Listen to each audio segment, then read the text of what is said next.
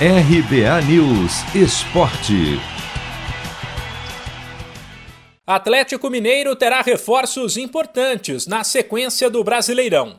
Seis jogadores que desfalcaram o time nas últimas partidas voltaram a treinar. Nátio Fernandes, Dylan, Marrone, Natan e Mikael se recuperaram da Covid, enquanto Savarino estava com a seleção da Venezuela, agora eliminada da Copa América.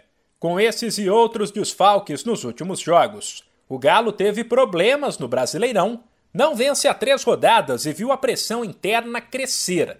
Até porque se trata de um dos clubes que mais investiram no país nos últimos meses, e quando os títulos de expressão não vêm, a conta chega. Tanto que o diretor de futebol do Galo, Rodrigo Caetano, veio a público explicar que a situação financeira é complicada e avisar que o torcedor não deve esperar por mais reforços. Em relação aos reforços, eu vou repetir algo que talvez ninguém goste de ouvir.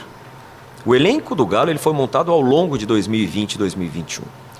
É, a pandemia não acabou, as receitas do clube elas não retornaram, pelo contrário, elas, elas tendem a diminuir ainda mais, porque muitas delas elas entraram na primeiro, no primeiro semestre de 2021 por conta ainda de 2020, como premiação do Campeonato Brasileiro do ano passado, na temporada passada, e assim por diante.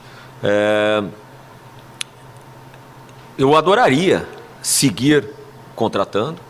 Gostaria muito de seguir fortalecendo o elenco, mas a realidade do Galo não é essa. Além de deixar claro que o clube não vai contratar, Caetano ainda avisou que o Galo pode ser obrigado a vender atletas para botar as contas em ordem. Eu não vou passar aqui para onerar mais ainda o clube na situação delicadíssima que nós enfrentamos.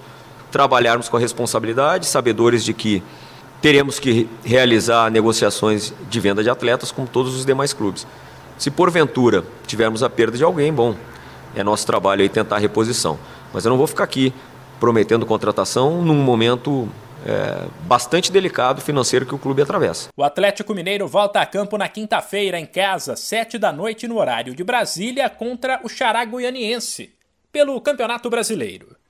De São Paulo, Humberto Ferretti.